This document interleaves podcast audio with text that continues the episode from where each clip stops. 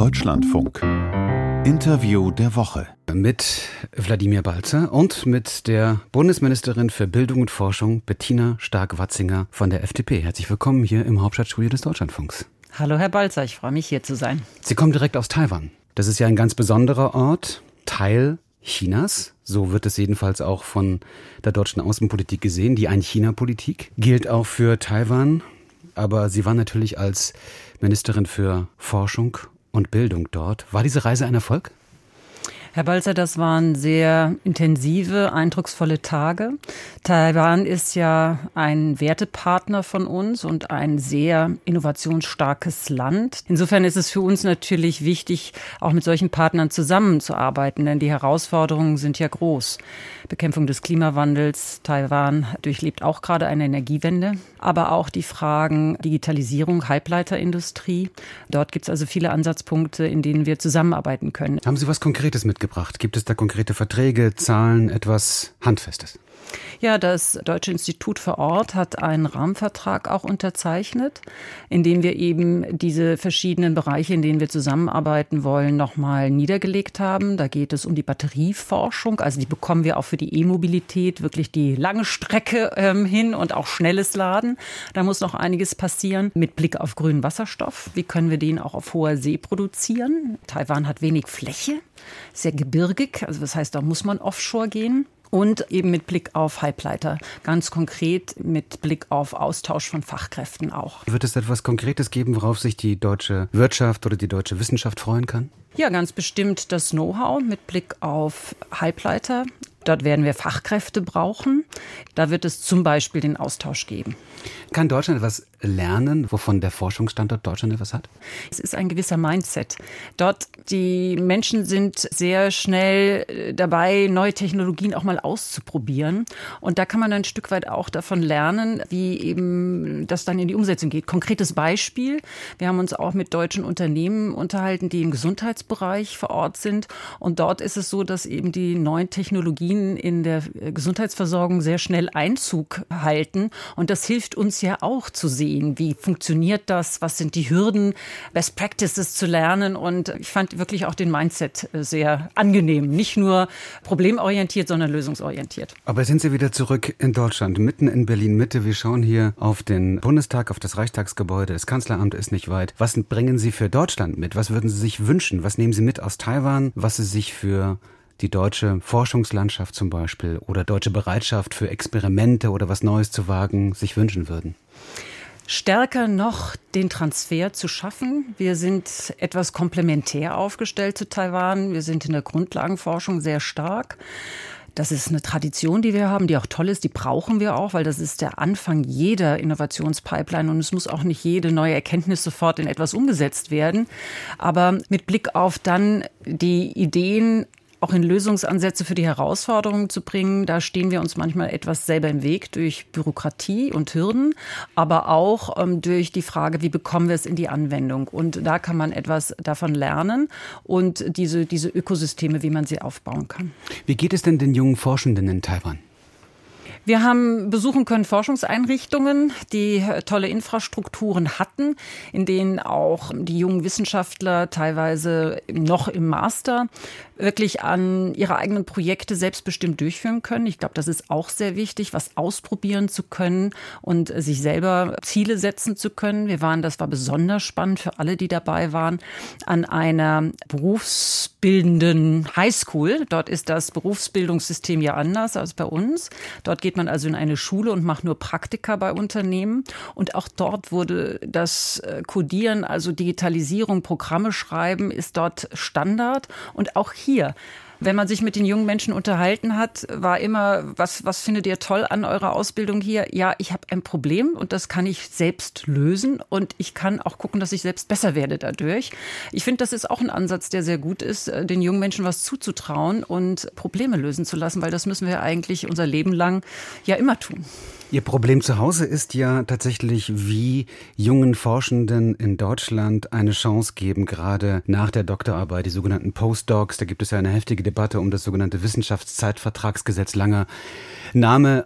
Ja, Sie haben da einiges geplant. Das war, glaube ich, gerade mal irgendwie knapp 50 Stunden auf dem Markt. Dann wurde es wieder zurückgenommen. Grundsätzlich geht es darum, dass verlangen ja oder erwarten ja auch viele deutsche Universitäten tatsächlich den jungen Forschenden dort bessere Chancen zu geben, dass sie eine sicherere, auch sozial sicherere Möglichkeit haben, dort zu forschen, längere Verträge, verlässlichere Verträge. Das ist gerade ziemlich heftig umstritten. Ihr Ministerium muss jetzt da nochmal nacharbeiten, so hieß es ja aus Ihrem Ministerium auch selbst. Was erhoffen Sie sich, was nehmen Sie mit, vielleicht auch aus Taiwan, für, sag ich mal, junge deutsche Forschende? Was sagen Sie denen? Ja, Sie sprechen natürlich ein wichtiges Thema an mit dem Wissenschaftszeitvertragsgesetz und Sie haben auch schon einen ganz wichtigen Aspekt angesprochen. Wie schaffen wir es, in unserem Wissenschaftssystem auch äh, klare Karrierewege zu schaffen und auch relativ früh dann eine Verbindlichkeit zu schaffen? Ich glaube, die grundsätzlichen Fragen, und deswegen haben wir jetzt gesagt, wir gehen auch nochmal in den Dialog. Die grundsätzliche Frage ist ja, wie sieht das mit Befristung aus? Wissenschaftszeitvertragsgesetz heißt ja, in der Wissenschaft mhm. ist es anders als in den anderen Branchen und das muss begründet sein. Warum macht man sowas? Da muss man dazu sagen, da ist Befristung der Standard. Im Wissenschaftszeitvertragsgesetz. 80 Prozent aller Verträge in diesem Bereich sind befristet. Genau. Und es gibt mhm. eben zwei unterschiedliche Befristungsgründe. Mhm. Das ist einmal die Qualifizierung und das andere sind Drittmittel. Und im Bereich der Qualifizierung gibt es zwei Unterschiede. Einmal die Phase der Promotion und dann die Postdoc-Phase.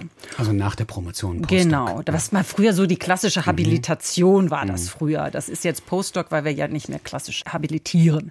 Und in dem ersten Bereich der Promotion ist man sich ziemlich einig, dass sechs Jahre eine gute Zeit ist, um eine Promotion machen zu können. Unser Ziel ist, dass die Befristungs, der Befristungsgrund dann die Qualifizierung ist. Warum? Weil wenn der Befristungsgrund Qualifizierung ist, noch zusätzlich, wenn Familiengründung stattfindet, zum Beispiel, dann eben Verlängerung der Zeiten möglich ist, weil man ja auch noch zusätzlich eben Aufgaben zu erfüllen hat, die man gerne macht, aber die ja auch Zeit kosten. Deswegen haben wir gesagt, Vorrang immer die Qualifizierungsbefristung. Das, glaube ich, ist ein wichtiger Schritt und das wird auch in der Breite so mitgetragen. Mit Blick dann auf die Phase nach der Promotion unterscheiden sich ja schon die Einstellungen, ist das noch eine Qualifizierung oder nicht ich bin schon der Auffassung, dass nochmal nach der Promotion, wenn man dann wirklich in den Bereich, was früher Habilitation, jetzt Postdoc ist, dass das nochmal eine andere Art zu arbeiten ist und auch eine gewisse Qualifikation. Und jetzt ist so ein bisschen die Frage, wie lange muss man hier die Zeit geben, dass man auch zeigen kann, sich qualifizieren kann und zeigen kann, was, was kann ich leisten? Also ist für mich der wissenschaftliche Bereich der richtige Weg. Daran ist jetzt eigentlich so die Diskussion entstanden. Dann gibt es eben die eine Sicht, die sagt, direkt nach der Promotion sofort eine Dauervertrag. Dann gibt es andere, die sagen, nein, erst möglichst spät, um mehr Zeit zu haben, um damit man auch eben sich wissenschaftlich noch weiterentwickeln kann. Wir möchten gern die Diskussion führen mit den Betroffenen. Warum? Weil ich möchte auch eins noch mal betonen, das Wissenschaftszeitvertragsgesetz kann nicht alles regeln. Warum sage ich das so? Es ersetzt nicht. Weil letztlich die Länder vor Ort natürlich die genau. Universitätsarbeit machen müssen am Ende. Es ja. ersetzt nicht die Frage, wie schaffe ich auch eine gewisse Führungskultur in Hochschulen, um auch immer möglichst schnell auch Feedback zu geben. Wie könnte denn ein Karriereweg für dich aussehen im wissenschaftlichen Bereich? Mehr in der Forschung, vielleicht mehr in der Lehre. Das sind ja alles ganz unterschiedlich, alles wichtige Facetten.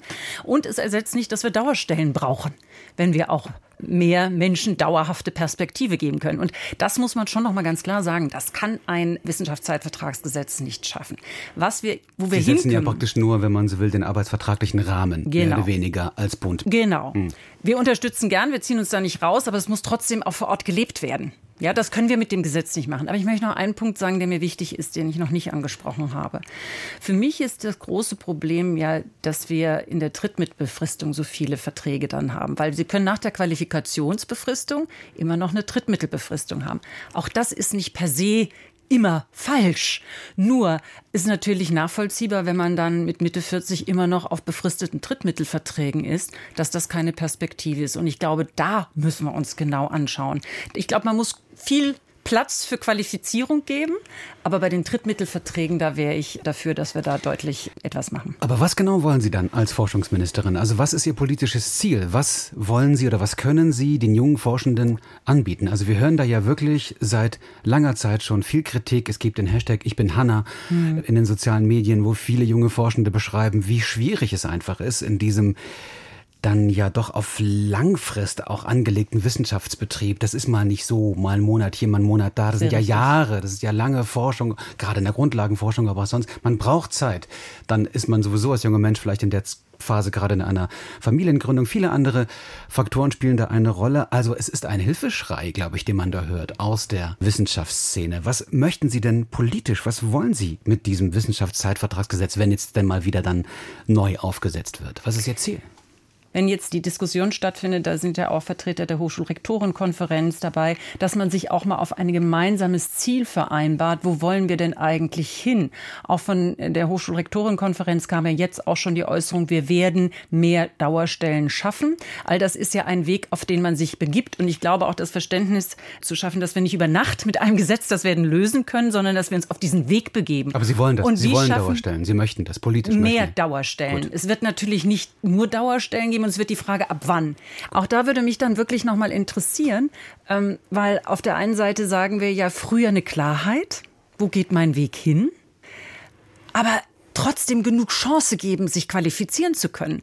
Und diese Diskussion will ich auch schon noch mal mit den Betroffenen führen, damit diese frühe Sicherheit nicht dazu führt, dass dann die Angst da ist, ich habe gar nicht genug Zeit, mich überhaupt zu entwickeln in dieser zweiten Phase. Und ich glaube, das sind Dinge, deswegen ist es gut, dass wir jetzt sagen, wir wollen da ja auch transparent sein.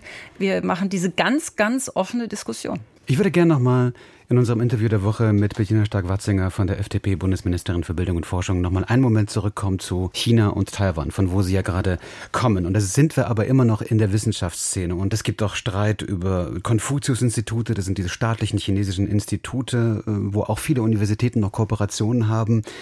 Wie stehen Sie ja zum Kernland China und seiner Wissenschaftspolitik in Deutschland? Ich muss sagen, die Konfuzius-Institute sehe ich sehr kritisch. Ich würde sie an meiner Hochschule nicht haben. Empfehlen Sie denn den deutschen Hochschulen, den deutschen Universitäten, die Konfuzius-Institute, die Sie da haben, zu schließen, die Kooperation zu beenden? Wenn man Wissenschaftsfreiheit leben will, muss man das auch ernst nehmen. Also Konfuzius-Institute sind aus Ihrer Sicht, Stand jetzt in Deutschland, unerwünscht? Persönlich halte ich es für falsch, Konfuzius-Institute zu haben. Frau Stark-Watzinger, wir müssen über ein Ereignis reden oder über die Folgen eines Ereignisses, was, glaube ich, nicht so einfach gewesen sein kann, auch für Sie persönlich, nämlich der sogenannte Bildungsgipfel was viele Kritiker als Fiasko angesehen haben, wo sie ja eigentlich Vertreter von Bund, Ländern, Kommunen, Wissenschaft, Zivilgesellschaft zusammenbringen wollten, haben es auch getan, aber gerade da, wo eben die Bildungshoheit in Deutschland liegt, nämlich bei den Ländern, da waren von den 16 nur zwei da. Was haben Sie gelernt aus dieser Erfahrung? Herr Balzer, die Herausforderungen im Bildungswesen, die sind ja sehr groß. Das würden Ihnen alle, die Sie fragen. Da widerspricht, glaube ich, keiner. Genau, würden Sie, und das ist ja auch vor Ort, spürt man das. Dieser Bildungsgipfel war nie gedacht als Kultusministerkonferenz Light oder gemeinsame Wissenschaftskonferenz Light, wo wir alle um einen Tisch sitzen hinter verschlossenen Türen, sondern es ging darum, einen Startschuss zu geben, um auch in eine neue Form der Zusammenarbeit zu gehen. Ich meine, damit meine ich jetzt nicht eine Grundgesetzreform, sondern ich meine, wir sollten einen Perspektivwechsel haben. Wir sollten nicht in institutionellen Befindlichkeiten denken. Es geht ja nicht um mich oder den Bund oder das Ministerium und äh, die anderen, die Kultusminister, die Institution, sondern es geht ja darum, wie erreichen wir eigentlich unter diesen schwierigen Bedingungen, die zum größten Teil bei den Ländern liegen, aber wie erreichen wir zusammen Kommune, Land und Bund, aber auch mit der Wissenschaft, mit vielen zivilgesellschaftlichen Organisationen. Die Stiftungen haben sich ja auch noch mal zu Wort gemeldet.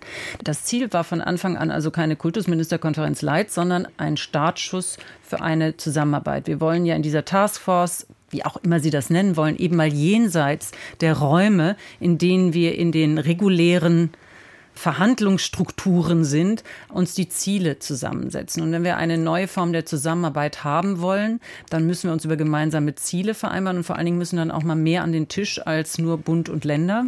Und darauf haben wir uns dann auch in der Kultusministerkonferenz, die am Donnerstag stattgefunden hat, vereinbart. Gut, aber das hat ja nun, um es mal gelinde auszudrücken, nicht wirklich funktioniert. Wie haben Sie diesen Boykott empfunden? Das war ja ein Boykott de facto. Was heißt denn das für die Zukunft? Wie müssen Sie da beim nächsten Mal rangehen? Braucht es, weiß nicht, ob der letzte Bildungsgipfel auf Kanzler- oder Kanzlerinnen-Ebene, ist glaube ich viele, viele Jahre her, braucht es einen Bildungsgipfel mit Kanzler Scholz?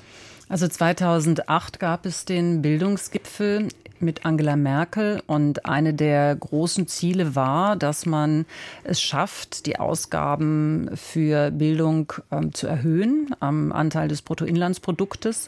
Das eine ist, dass wir darüber sprechen, wie viel Geld wir zusammen in Bildung geben. Das ist die beste Investition. Inzwischen sind wir bei 176 Milliarden in ja, Deutschland. So, aber das ist natürlich beeindruckend, das ist eine Verdopplung der Bildungsausgaben in, in letzter Zeit. Aber das scheint ja nicht wirklich etwas zu bewirken, jedenfalls nicht genug zu bewirken. Ich meine, ich, ich muss Ihnen die Liste nicht aufzählen. Ne? Also vom baulichen Zustand von Schulen über die schleppende Digitalisierung, äh, auch Lerndefizite gerade im Grundschulbereich, der immense Lehrermangel. Also man hat das Gefühl, wenn man so von außen schaut auf dieses stolze Deutschland, auf diese eine der reichsten Nationen der Welt, eine große Industrienation, die international immer noch sehr, sehr angesehen ist, dieses Bildungssystem ist in einer tiefen, tiefen Krise. Herr Balzer, da geht es einmal um individuelle Lebenswege, die Startchancen, die man nicht hat. Und es geht natürlich auch um, um uns als Gesellschaft also als die Ganzes. Herkunft, die soziale Herkunft. Genau, da, gen, ja, mhm. die, genau. Das, ist, das sind ja alle Studien zeigen Immer noch uns zum einen. Zentral entscheidend für Bildungskarrieren in Deutschland. Dass, Immer noch. Dass die Kompetenzen insgesamt sinken bei unseren Grundschülerinnen und Grundschülern. Aber dann auch noch, Sie haben es eben gesagt, die Herkunft bzw. das Elternhaus. Also man sagt ja immer so schön, die Länge des Bücherregals darüber entscheidet, ob ich eben diese Chancen habe. Und das sind ja Befunde, die können nicht ruhen lassen. Sie die haben eben uralt, schon, Befunde. Sie haben eben schon angesprochen, ähm, dass mehr Geld alleine scheinbar nichts Mhm. genutzt hat. Deswegen ja auch dieses Vereinbaren auf Ziele. Schauen Sie, ich kann mich hier in den Bundestag stellen und sagen, ich kriege jetzt eine Milliarde mehr und klopfe mir auf die Brust. Damit ist aber noch keine Kompetenz bei irgendeinem Schüler, irgendeiner Schülerin besser geworden. Aufholen nach Corona ist so ein Beispiel. Auch hier möchte ich sagen. Das Programm zwei, mit zwei Milliarden. auf, genau, Aufholen nach Corona Corona, zwei Mhm. Milliarden, das war ja sehr schnell ins Leben gerufen, damals in der Krise, alles nachvollziehbar, um eben Lerndefizite, die entstanden sind, aber auch Schülerfreizeiten wieder zu finanzieren. Also Schule ist ja mehr als Lernen, sondern auch ein sozialer Raum, das haben wir ja gesehen, die Schulschließung, was das mit unseren Kindern gemacht hat, nicht nur mit Blick auf Bildung. Waren die zu heftig, die Schulschließungen? Ja. Zu viel? Ja, Zu lang? Die Kinder haben zu viel Rücksicht nehmen müssen und wir sehen die Konsequenzen. Deutschland war ja ein Land, ich glaube nur Polen hat in Europa die Schulen länger geschlossen gehabt, 183 Tage ganz oder teilweise geschlossen. Das darf nie wieder passieren, denn die Folgen sind schon gravierend. Bildung ist ausgefallen und wir sehen es auch sozial. Wir sehen Verhaltensauffälligkeiten, die steigen, sagen die Kinderärzte. Wir sehen aber auch, dass eben Lernen nicht mehr, also soziales Lernen untereinander nicht mehr stattgefunden hat, auch körperlich. Die Kinder haben sich viel weniger bewegt. All das sind wirklich Rucksäcke, die man ihnen jetzt mitgegeben hat. Und das trifft auf den Lehrermangel. Das trifft auf all die anderen Defizite, die es ja schon vorher gab. Geld alleine reicht's nicht. Das heißt, wir müssen uns unsere Ziele setzen. Und deswegen haben wir ja auch in dem Startchancenprogramm, das wir zusammen mit den Ländern entwickeln wollen. Startchancen hat ja nochmal den besonderen Ansatz, genau in die Schulen zu gehen, wo es besonders schwierig ist, also wo Kinder am wenigsten Unterstützung Das von zu Hause haben. müssen sie 4000 mehr Brennpunktschulen in Deutschland. Gen genau, und die bekommen eben Eine einmal. Investitionen. Ja, die Länder werden auch noch einen Teil dazu geben. Aber vielleicht noch mal ganz kurz, weil äh, nicht jeder es schon Man muss es erklären, hat, weil nicht, nicht jeder Programm, kennt, glaube ich, das genau. Programm, weil es ist ja auch noch gar nicht da. Genau, Es ist nur in der Theorie. Ja, es, es nimmt Formen an Es nimmt und es soll ja Formen auch an. nächstes Wann Jahr soll es denn ko- starten. nächstes es soll Jahr? nächstes Jahr Ist noch starten. lange hin. Gut. Und es hat einmal nochmal Mittel für Investitionen, damit eben zusätzliche Möglichkeiten geschaffen werden in der Schule. Aber das Herzstück ist für mich dieses Chancenbudget. Schulen, wir sehen das ja, die eigenständig entscheiden können, möglichst ohne viel Bürokratie, können sehr viel auf die Beine stellen. Lehrerinnen und Lehrer wollen ja auch Pädagoginnen und Pädagogen sein. Also die Möglichkeit dann zu gestalten, entweder zusätzliche Sprachförderung, es kann aber auch andere Themen sein. Dieses Chancenbudget, um die Schule so, um den Schülerinnen und Schülern genau vor Ort zu geben, was sie brauchen. Und darüber hinaus auch Schulsozialarbeit. Da wäre ich auch offen zu sagen, das können diese multiprofessionellen Teams sein, weil auch die Schulsozialarbeiter können wir und Arbeiterinnen können wir uns nicht über Nacht backen, ja, dass man dort auch Psychologinnen, Schulpsychologen und äh, unterstützende Kräfte hat, eben weil Schule mehr ist als reines Lernen. Wir haben ja gerade darüber gesprochen, dass nur Geld es offenbar nicht bringt. Also wie gesagt, wir haben im Moment Bildungsausgaben von 176 Milliarden Euro. Das ist relativ viel. Das ist zwar international im OECD-Vergleich, ist da immer noch gemessen am Bruttoinlandsprodukt noch ein bisschen Luft nach oben, aber es ist relativ viel an Geld. Und wenn man sich jetzt auch diesen berühmten Königsteiner Schlüssel so anschaut, wonach ja dann eben auch die Mittel des Bundes und der Länder miteinander verteilt werden, der betrifft ja auch viele andere Bereiche, aber eben auch den Bildungsbereich, wo es eben danach geht, nach Bewohnern und Steueraufkommen, was letztlich dazu führt, dass ein Ort wie Bremen, wo es wirklich große Probleme gibt, benachteiligt wird, zu Bayern zum Beispiel. Müsste das geändert werden? Würden Sie sich was anderes wünschen? Also jetzt versuchen wir doch mal, das was zu entwerfen. Wie würden Sie sich das wünschen? Wie sollten Bundesmittel im Bereich Bildung verteilt werden? Anders? Mhm. In der Tat, der Königsteiner Schlüssel heißt ja Wirtschaftskraft und Einwohnerzahl. Und wenn wir jetzt sagen, wir wollen gerade dahin gehen, wo diejenigen, die es am schwersten haben, ist der Königsteiner Schlüssel nicht das Ideal.